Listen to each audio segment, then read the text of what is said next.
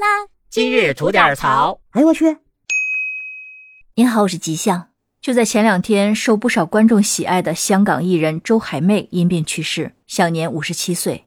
我和大多数的网友们一样，对这一消息都感到十分的震惊和惋惜。但是没想到，紧接着周海媚的电子病历截图就被流传到了网上，而病历显示的地址就是在北京市顺义区的某医院，上面详细记载了周海媚的个人资料、就诊时间以及治疗诊断的相关信息。之后呢，经该医院的一名工作人员证实，流传到网上的这份病历呢，的确是真实的。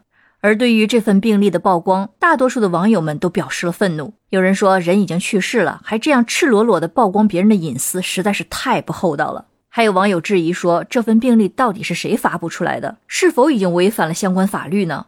但是呢，还有一小部分的网友认为，这么去追究到底是谁泄露出来的，着实有点小题大做了。病历有什么好保密的？知道了病情是怎么回事儿，治疗手段是怎么采取的，让我们大众多了解一些，那对疾病的预防治疗有所指南，难道不好吗？甚至还有网友认为，人都没有了，有必要费那么多精力去查到底是谁泄密吗？有的是更值得我们投放精力的事情。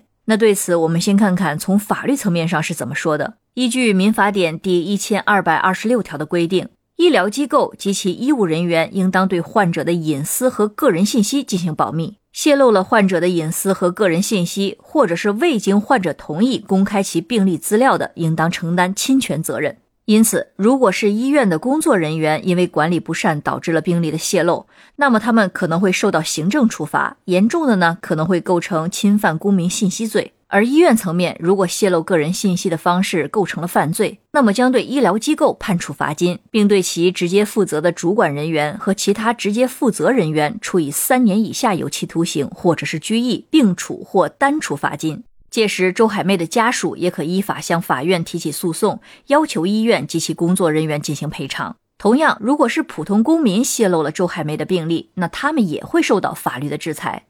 那法理之外，我们再说说人情。咱们每个人都有保护自己隐私的权利，即使是已故之人。我想这个道理大家换位思考一下就能理解。你愿意把带有自己姓名、年龄、病因还有诊断治疗的所有信息发布到网上，让所有陌生人欣赏吗？最主要的是，泄露之人更是没有经过当事人的许可，或者是当事人家属的许可就散布了此消息。好在目前医院、卫健委以及警方都已经着手调查此事。而暂时有消息透露，已有两位嫌疑人被警方调查，其中一人为医院的员工，另一人则是该员工的朋友。目前涉事的员工已经被暂停执业，医院方面也在等待警方的最终调查结果，而最后的调查结果也会通过医院的官方平台进行公布。那我们就对结果拭目以待吧。好了，那今天就先聊到这里。想听新鲜事儿，您就奔这儿来；想听精彩刺激的故事，欢迎收听我们的左聊月刊专辑。感谢您的订阅和评论，回见。